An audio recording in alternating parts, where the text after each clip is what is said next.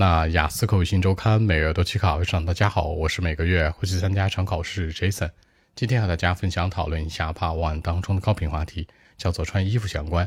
原题这样说的啊，叫做 Why do people wear different clothes？为什么很多人穿不同的衣服呢？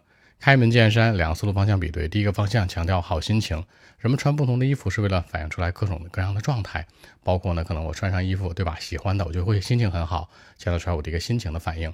第二，强调工作或者学习需要，上班的人穿制服是吧？上学的呢穿校服，强调一个强迫性或者一个必须性。这样来看，两者对比回答符合逻辑，一个方向强调心情的反馈，一个方向强调工作学习需要。OK，那我们一起来看一下。Well, actually, I think that uh, two reasons. Number one is about the mood.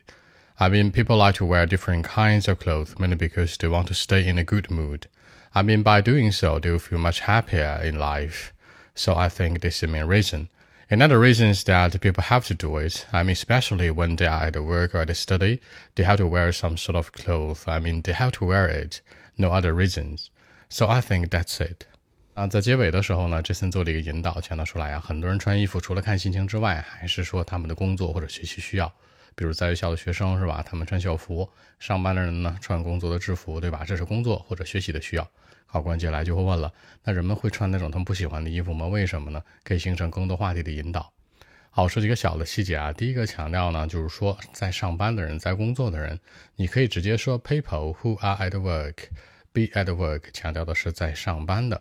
第二个呢，可以强调保持一个好心情，stay in a good mood。你也可以说 be in a good mood。比如说啊，for example like me，I'm in a good mood today。今天我心情还不错。